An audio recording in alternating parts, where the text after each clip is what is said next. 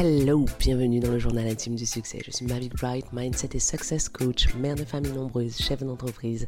Je t'emmène dans les ups, les downs, les questions, les doutes, les changements, les réflexions que tu auras au fur et à mesure que tu réaliseras ta vision du succès. Ici, tu as le droit d'être indécemment ambitieuse, de pas toujours comprendre ce que tu ressens, mais de kiffer en te réalisant. Combien d'entre vous montent un business et répondent quand on leur demande pourquoi elles l'ont fait, répondent qu'elles veulent être libres de leur temps. Et puis ensuite, avec un petit sourire, vous dites que vous voulez gagner un peu plus d'argent. Donc, en premier, en général, on dit, ouais, je voulais être libre de mon temps. Et ce qui fait fantasmer au sujet du chef d'entreprise, c'est la gestion du temps. Donc, en premier, on dit ça. Et puis après, on dit, puis je, je, je veux gagner aussi un peu plus d'argent. Et puis rapidement, après, on s'empresse de dire, non, mais je ne veux pas devenir riche non plus. En fait, à l'intérieur de cette réponse qui est tellement répandue, qui est beaucoup plus répandue qu'on imagine, se trouve l'intégralité du paradoxe du rapport de la femme à l'argent. Alors, je vais briser le mythe, hein, parce qu'il faut bien que quelqu'un vous le dise, et je préfère que ça soit moi plutôt que quelqu'un d'autre. Si vous voulez être plus libre de votre temps, il falloir gagner plus d'argent. Et quand je vous dis plus d'argent, je parle de vraiment plus d'argent. Vous ne pouvez être libre de votre temps que de deux façons. Il n'y a que deux façons de faire ça en tant que chef d'entreprise. La première façon de devenir libre de votre temps, c'est d'embaucher quelqu'un ou des personnes qui vont faire une partie, une bonne partie, la plupart de ce que vous faites aujourd'hui. La deuxième façon d'être libre de votre temps, c'est de créer et d'implémenter des process qui vont vous permettre de gagner du temps. L'une option, la première option comme la deuxième option, si vous voulez les mettre en place, en œuvre, rapidement et de façon efficace dans votre business, les deux options vont vous coûter beaucoup d'argent. Ce qui veut dire qu'avant même d'arriver à nourrir de ces deux options qui vont vous permettre de gagner plus d'argent, il va falloir gagner plus d'argent. En préparant cette présentation, je me suis demandé pourquoi. Pourquoi c'était tellement difficile pour les femmes chefs d'entreprise, encore plus que pour les hommes, de considérer l'argent comme un employé. Est-ce que vous considérez votre argent comme votre employé? Mieux. Est-ce que vous arrivez à aller encore plus loin que ça? Est-ce que vous considérez l'argent comme votre partenaire? Attention, je ne parle pas de d'une relation de couple chaotique où vous vous cassez la gueule tous les quatre matins. Je parle d'un partenaire, de quelqu'un que vous êtes heureuse d'avoir à côté de vous, de quelqu'un dont vous vous dites, il est digne ou elle est digne de confiance. Pourquoi c'est tellement difficile de considérer l'argent comme ça? Je vous propose un voyage en plusieurs étapes. Première étape, le biais du rapport de la femme à l'argent. Deuxième étape, que ressentent les femmes au moment de fixer leur tarif. Troisième étape, quelles sont les conséquences de ces émotions ressenties au moment de la fixation des tarifs? Quatrième étape, c'est con quand même qu'on ait un rapport tellement biaisé à l'argent. Parce qu'objectivement, l'argent, c'est pourvoyeur de bienfaits. Et cinquième étape, comment réévaluer ses prix à la bosse. Mon idée ici est de vous aider à comprendre ce que vous pensez, ressentez, même inconsciemment, au sujet de l'argent. C'est de vous aider à faire évoluer votre mindset au sujet de l'argent et enfin de vous aider à avoir un processus que vous pourrez mobiliser lorsque vous vous rendrez compte que vous cédez encore une fois à vos travers habituels. On va donc passer à la première partie, le biais du rapport de la femme à l'argent. Alors, je vais vous donner quelques exemples. Deux de mes enfants sont drépanocytaires. La drépanocytose est une maladie grave, une maladie qui tue encore, est une maladie grave du sang, c'est une maladie génétique et euh, elle se manifeste par de violentes crises de douleur. Régulièrement, mes enfants sont hospitalisés et un jour, par des chemins détournés, j'ai appris qu'il existait un médicament j'ai appris qu'il existait alors qu'on m'avait toujours dit que ça ne se soigne pas. Alors qu'on m'avait toujours dit qu'il faudrait que mes enfants vivent avec cette maladie. Alors qu'on m'avait décrit l'apparence physique de mes enfants et toutes les limites, toutes les contraintes auxquelles ils seraient confrontés tous les jours de leur vie. J'ai appris que quelque part en Afrique, précisément au Bénin, un professeur africain éminemment connu avait mis au point un médicament qui soignait la drépanocytose. Mes enfants prennent tous les jours que Dieu fait deux à trois fois par jour. Je suis désolée, c'est ma maman qu'il m'appelle. Deux à trois, à trois fois par jour, mes enfants prennent des antibiotiques, de l'acide folique, mais plus grave. Ils prennent une espèce de médicament qui est une forme de chimio. Ensuite, euh, quand, quand j'ai appris l'existence de ce médicament, je me suis demandé si je voulais tester ce médicament sur mes enfants, alors que la médecine allopathique occidentale me disait que ce n'était pas possible. Le choix, je l'ai fait rapidement, bien sûr, je voulais tester. Ce médicament n'est donc pas disponible en Europe. Il n'est disponible nulle part ailleurs qu'au Bénin. Et il faut en prendre de grandes quantités. Mes enfants en prennent deux fois par jour, six gélules pour un, donc ça fait 12 gélules par jour, et cinq gélules pour l'autre. Pour avoir ce médicament, il faut que nous fassions des transferts Western Union au Bénin, qui sont extrêmement compliqués à faire parce que le Bénin est l'un des pays où la corruption financière est la plus courante, donc c'est extrêmement difficile de faire arriver de l'argent là-bas. Il faut que nous remplissions des documents et des documents et des documents de douane. Régulièrement, nous avons des visites de la police parce que c'est assimilé à des drogues. Mais la vérité, c'est que depuis que mes enfants prennent ce traitement, ils font moins de crise. La vérité, c'est que depuis que mes enfants prennent ce traitement, je suis capable, lorsque je vois venir une crise, de dire, OK, on va augmenter drastiquement les doses et peut-être qu'on va passer à travers les mailles du filet. Je ne sais pas vous dire combien de fois on est passé à travers les mailles du filet. Et ça, je le fais parce que j'ai assez d'argent. La maman qui n'a pas d'argent, elle ne peut pas faire ça. Ma fille fait de l'endométriose. Elle souffre d'un syndrome extrêmement sévère d'endométriose, ma fille aînée qui a 17 ans. Et l'année dernière, mon enfant a été malade. Je n'avais jamais vu ça. Je pensais être habituée à la douleur en voyant régulièrement mes enfants faire des crises de lymphocytose. Et j'ai découvert ce que l'endométriose sévère pouvait faire. Mon enfant a perdu 7 kilos. Elle est restée au fond d'un lit un mois. Elle a subi une intervention chirurgicale classique où on nous a dit, bah, c'est de l'endométriose. Tout l'arrière de l'utérus est attaqué. C'est impossible de revenir en arrière. Mieux, mon enfant est resté sous film pendant un mois. Ma fille souffrait tellement qu'elle ne marchait plus et qu'elle se déplaçait en fauteuil roulant. Mon époux et moi étions cramoisis parce que je me disais, mon Dieu, quand est-ce qu'on finit Quand est-ce qu'on termine? Comment on sort de là? Et tout le monde me disait, le cerveau s'y habitue. Il faut donner autant, le temps au cerveau de s'habituer à la douleur. Et je disais, mais allô, en 2023, on va demander à une femme qui a 17 ans de s'habituer à la douleur et d'accepter que ça sera ça sa vie. Moi, j'étais pas prête à accepter Dieu, mes 44 ans, et Frédéric non plus, Dieu, c'est 50 ans. Alors, j'ai vu qu'au Canada, on n'arrivait pas à soulager mon, mon, enfant, et que les réponses qu'on faisait à mon enfant ne me convenaient pas. Je me suis dit, OK, je vais l'envoyer là où je connais les gynécos. Ma cousine est gynéco en Guadeloupe. Alors, j'ai décidé qu'on allait prendre un billet d'avion et que son papa et elle allaient partir parce que j'avais une grosse échéance. Moi, je ne pouvais pas partir. Oui, je sais. je préparais le chou du palais des congrès. J'ai pu payer le billet d'avion. Nous avons payé le billet d'avion qui n'était pas prévu dans notre budget parce qu'on pouvait.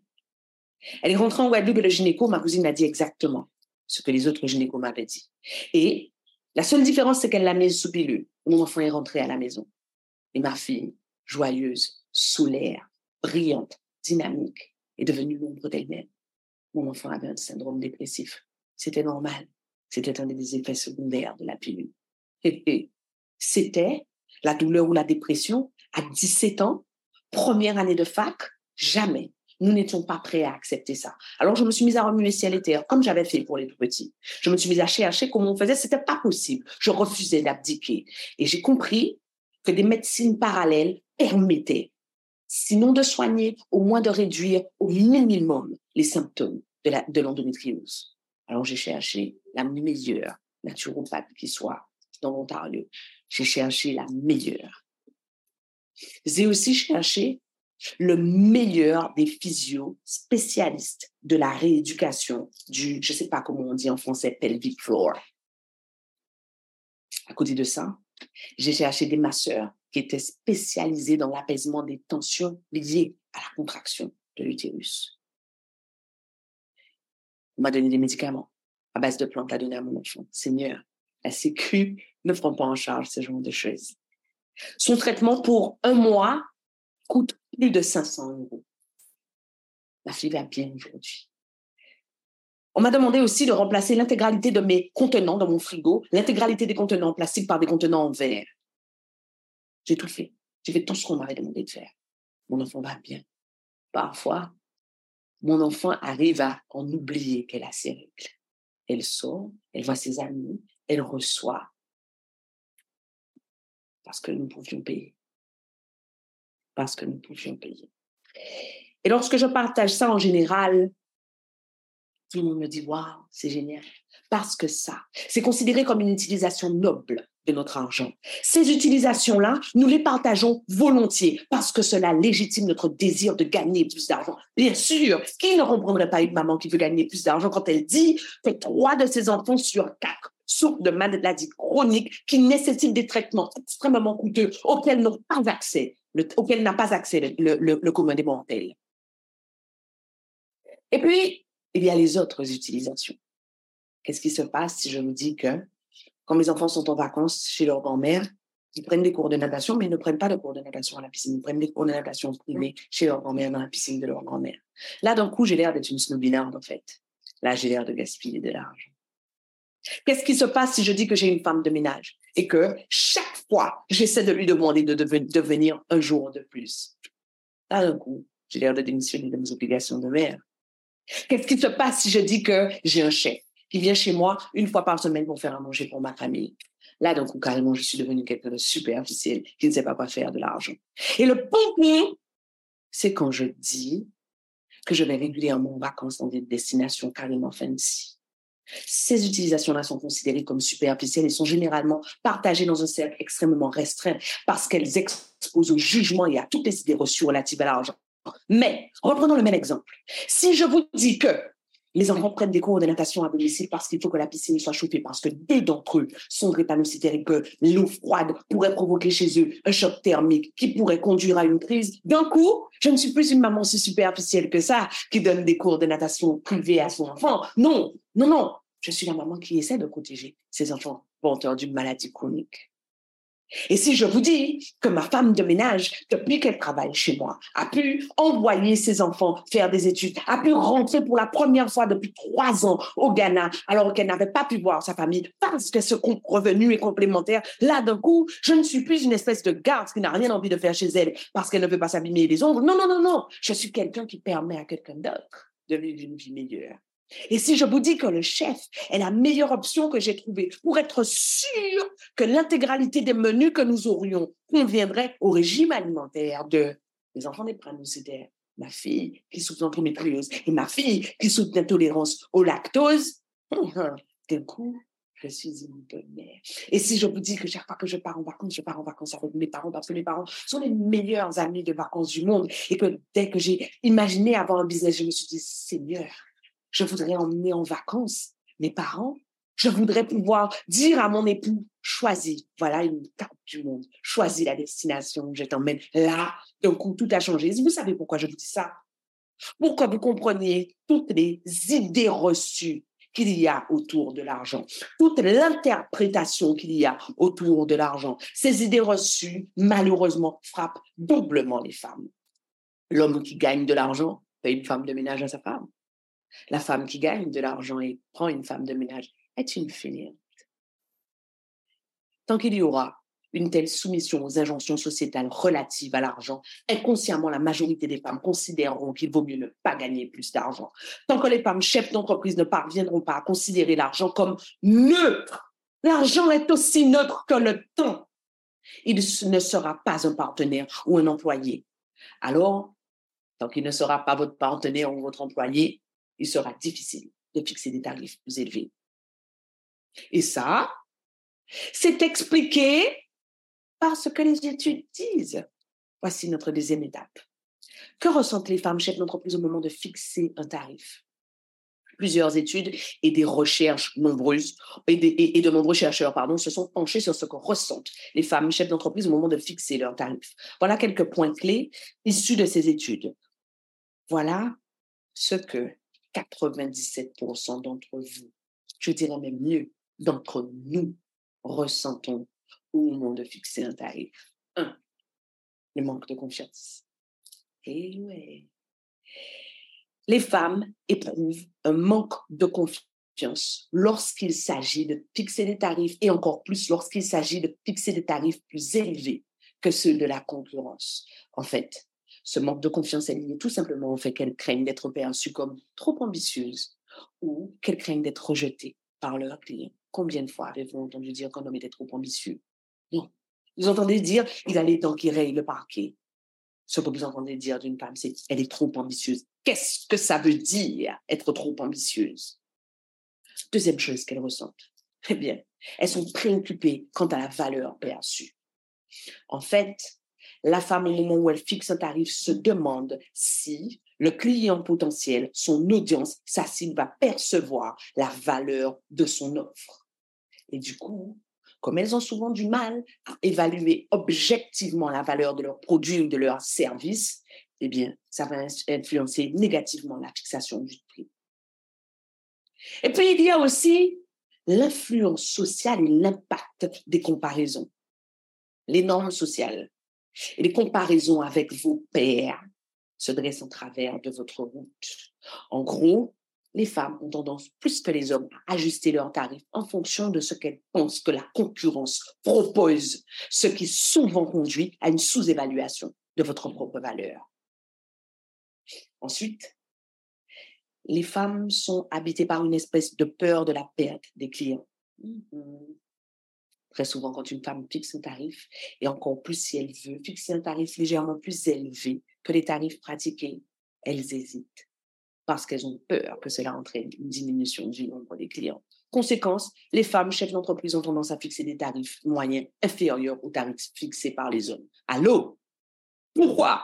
Pourquoi? Pourquoi êtes-vous capable de créer une entreprise et pourquoi fixez-vous des tarifs qui sont en moyenne inférieurs aux tarifs de vos homologues masculins? Pourquoi? Quelles sont les conséquences pour votre boîte? Je pense que inconsciemment, vous connaissez les conséquences de ces choix tarifaires, des choix. Oui, ça va. Oui, d'accord, ma chérie.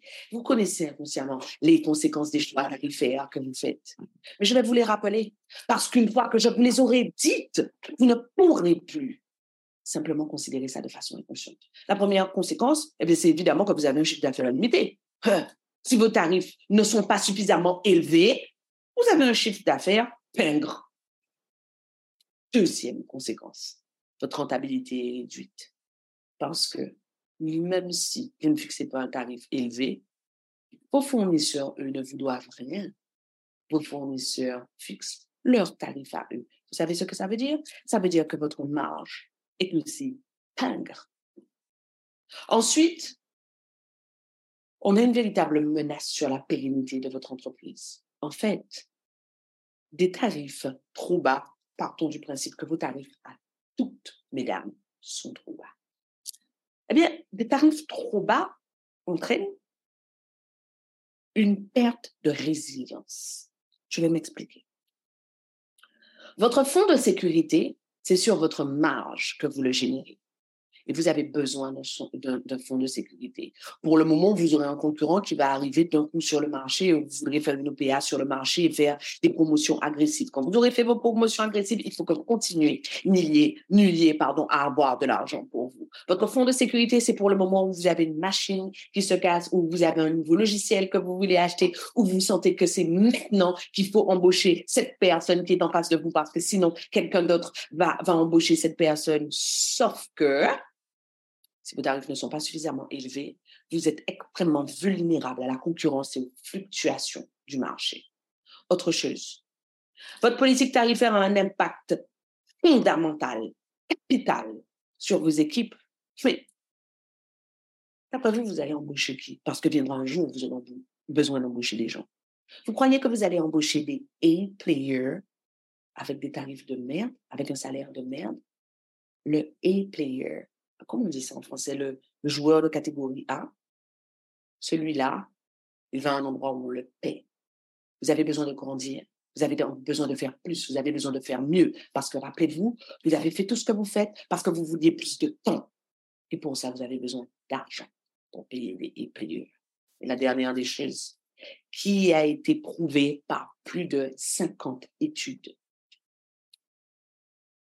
Une politique tarifaire trop basse entame la confiance en soi du chef d'entreprise. Merde, merde.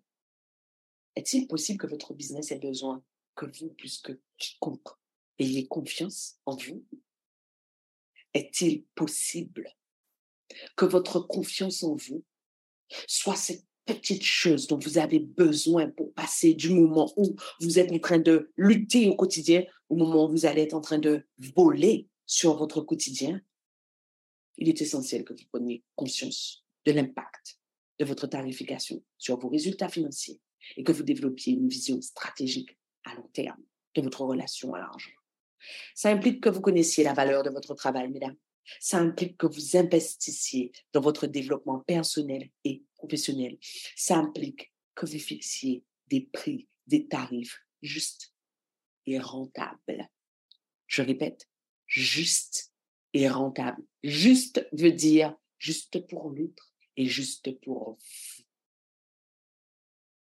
C'est con quand même hein, qu'il y ait toutes ces crispations autour de l'argent. C'est quand même ubuesque parce que très objectivement, l'argent est pourvoyeur de bienfaits. C'est terrible. C'est terrible de me retrouver en face d'un auditoire et de devoir rappeler que l'argent est pourvoyeur de bienfaits. Mais ce n'est pas une attaque personnelle, parce que des interventions sur l'argent, j'en ai déjà fait quelques-unes et j'ai dû rappeler à quelques auditoires à quel point l'argent est pourvoyeur de bienfaits. L'argent va faciliter la satisfaction de vos besoins fondamentaux. Est-ce que vous considérez que la santé est un besoin fondamental? Est-ce que vous considérez que ce que je vous ai raconté au début de cette intervention au sujet des maladies de mes enfants, est-ce que vous considérez que arriver à apaiser leur douleur et à leur permettre de mener une vie d'enfant normale, est-ce que vous considérez que c'est un besoin fondamental? C'est ça que votre argent va vous permettre de faire. C'est ça. L'argent va vous fournir de la sécurité. Vous savez, la sécurité qui vous permet de vous endormir sans avoir besoin d'avoir recours à des stratagèmes pour trouver le sommeil. Parce que quand vous n'avez pas recours à des stratagèmes, vous vous demandez comment vous allez payer vos factures. Vous vous demandez si vous allez tenir un mois de plus. Vous vous demandez est-ce que l'année prochaine, vous aurez atteint les objectifs? L'argent vous fournit de la sécurité. L'argent vous permet aussi d'accéder à des opportunités. Oui, l'argent ouvre des opportunités, des options. Vous croyez qu'il se passe quoi quand vous gagnez plus d'argent, chers amis? Quand vous gagnez plus d'argent, que vous êtes dans un cercle de personnes qui gagnent plus d'argent, ces gens-là vous font des propositions. Parfois des propositions de business, parfois des propositions d'aide, parfois des propositions de facilitation. À votre avis, qu'est-ce qu'il se passe dans vos fréquentations quand vous gagnez plus d'argent? L'argent favorise le bien-être. C'est fou quand même. C'est fou de voir à quel point l'espérance de vie augmente proportionnellement à nos moyens. C'est dingue. Hein. La vie devrait être juste. J'espère que vous avez fait le deuil de ça. Alors, ce que les études montrent, ce que les études prouvent, c'est que plus vous gagnez d'argent, plus vous avez accès au confort, à l'aide médicale, paramédicale, plus vous diminuez le niveau de pénibilité de votre quotidien. Évidemment, quand vous faites ça, votre espérance de vie est supérieure. L'argent peut contribuer à votre bien-être global en vous offrant un accès aux soins de santé, aux activités de loisirs, aux voyages et au développement personnel, mais aussi peut contribuer à diminuer votre niveau de stress lié aux contraintes financières. Et enfin, ça c'est mon chouchou, L'argent favorise la générosité. Ouais, on a beau dire l'argent ne fait pas le bonheur, C'est quand même plus facile de faire un cadeau quand on a.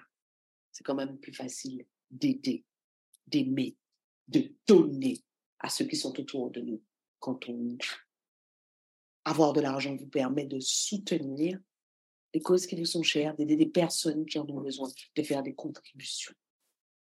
Avoir de l'argent vous propulse à un autre niveau avoir de l'argent vous propulse dans la catégorie des contributeurs et des contributrices. Or, n'est-ce pas ce que nous aspirons à faire? En étant chef d'entreprise?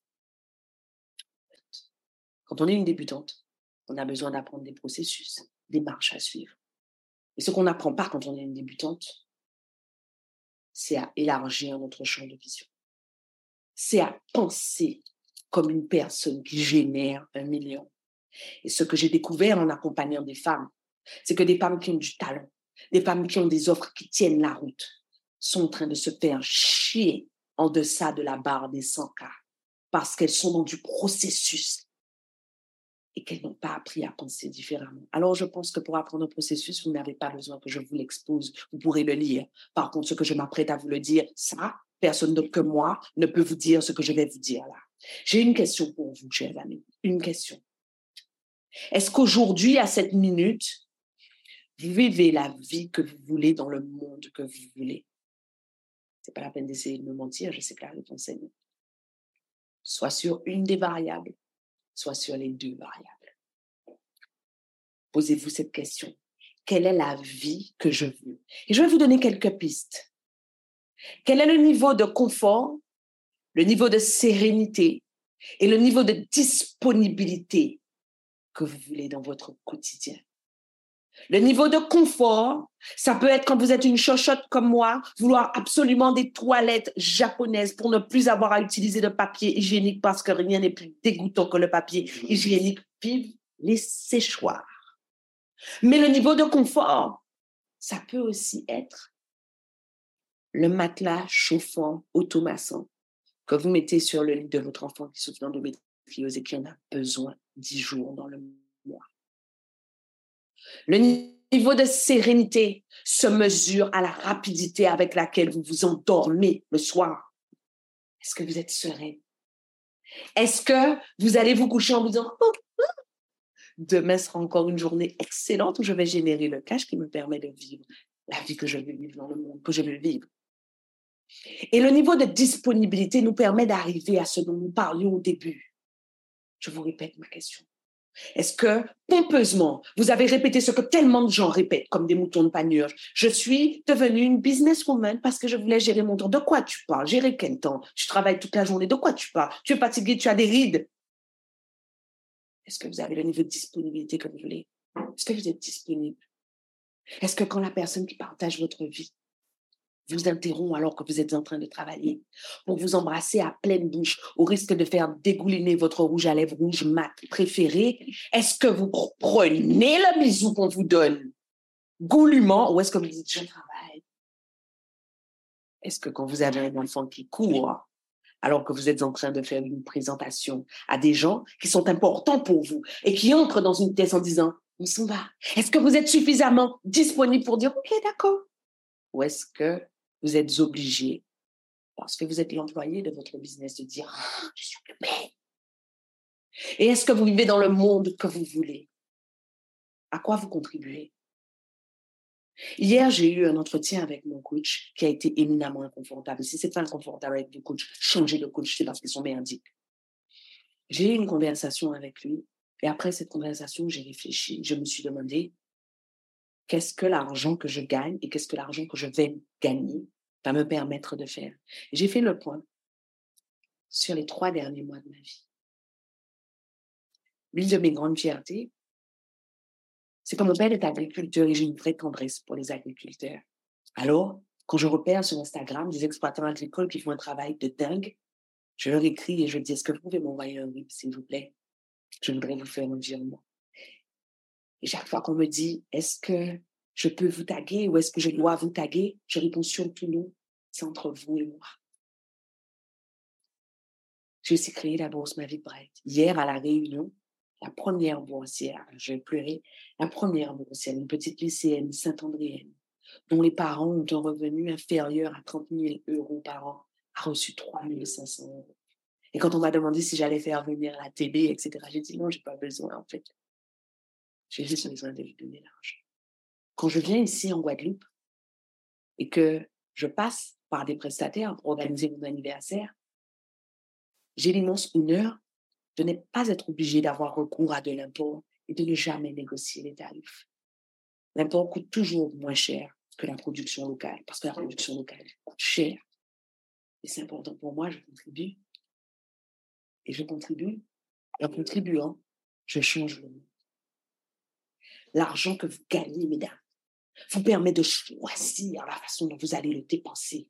Le jour où vous êtes capable de dire, j'ai fait mes courses à tel endroit par choix et pas par nécessité, vous contribuez à vivre dans le monde que vous voulez léguer à ceux que vous aimez.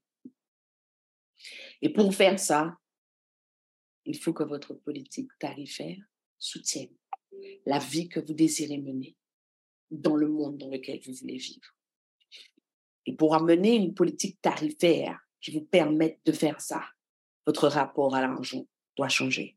Et si à cette minute, vous vous dites que vous n'en êtes pas encore au point dans votre business où vous pouvez considérer l'argent de cette façon, laissez-moi vous dire que je suis la preuve vivante qu'un simple changement de mindset peut propulser votre business au-delà de tout ce que vous imaginez.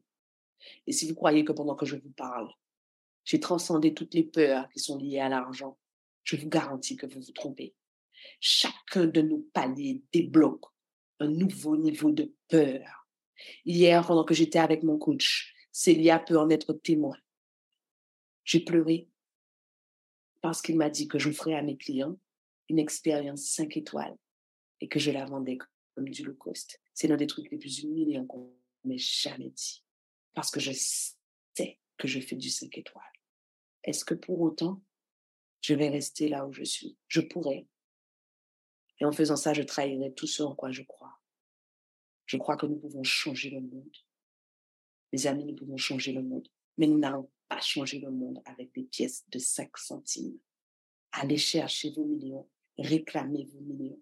Comportez-vous comme une personne qui a compris qu'elle doit masteriser son argent, sinon son argent la masterisera. J'y crois pas, c'est déjà terminé, on se laisse là. Merci de m'avoir accordé votre temps. Pensez à vous abonner à ce podcast et à me laisser une revue. Et au cas où vous vous demanderiez quel intérêt vous auriez à vous abonner à ce podcast et à laisser une revue, en plus du fait que vous seriez toujours notifié de l'arrivée de nouveaux épisodes, si vous vous abonnez, ce podcast aura de plus en plus de succès. Et s'il a de plus en plus de succès, ce que les ambitieuses comme vous et moi pensons sera de plus en plus répandu. Et si c'est de plus en plus répandu, on va créer un monde de femmes puissance. Ah, rêvons ensemble d'un monde dans lequel le succès des femmes est normalisé. Un monde dans lequel aucune ne prend ombrage de la puissance de l'autre. Voilà à quoi ça servirait que vous vous abonniez et que vous laissiez une revue. Je serais contente de vous voir sur mon Instagram. D'ici là, à bientôt au prochain épisode.